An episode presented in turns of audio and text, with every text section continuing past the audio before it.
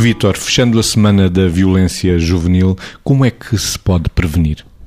É um desafio sistémico, é? que é uma linguagem que muitas vezes nos é cara, sistémico no sentido em que tem que envolver todos os atores do processo, os agentes no processo. Não são só os jovens que estão aqui, existem as escolas, os professores, os pais.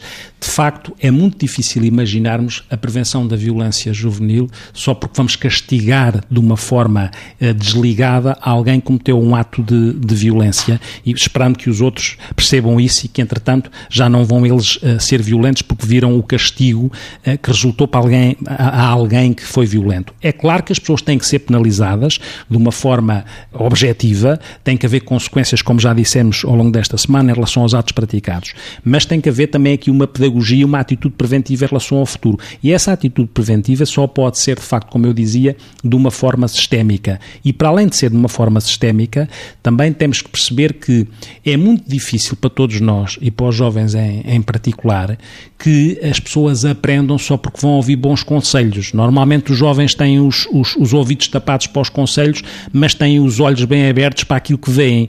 E se o próprio ambiente onde circulam, seja nas escolas, em casa, é um ambiente onde há, vivemos um, um, alturas e circunstâncias em que não há só uma pobreza material que faz muito mal ao corpo, mas a pobreza dos afetos faz muito mal à alma e é muito combustível para os riscos que têm a ver com a, a probabilidade de, de de acionar violência.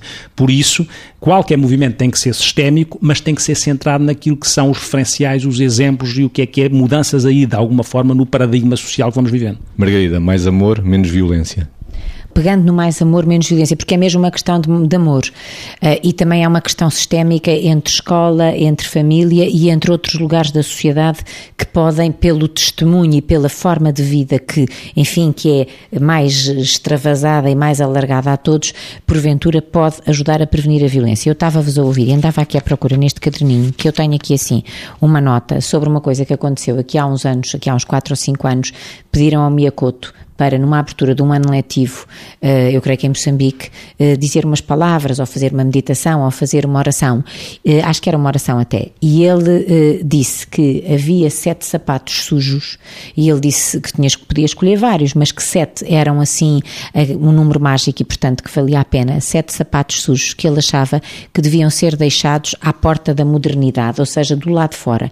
Um, deles é a ideia de que os culpados são sempre os outros. De facto, os culpados culpados ou os responsáveis, devemos começar por ser nós próprios. A ideia de que o sucesso não nasce do trabalho. Depois, o preconceito de que quem critica é um inimigo. A ideia de que mudar as palavras muda a realidade. A vergonha de ser pobre e o culto das aparências. Outra coisa que também deveria ser evitada para. Aliás, tudo isto é para ser evitado. A passividade perante a injustiça.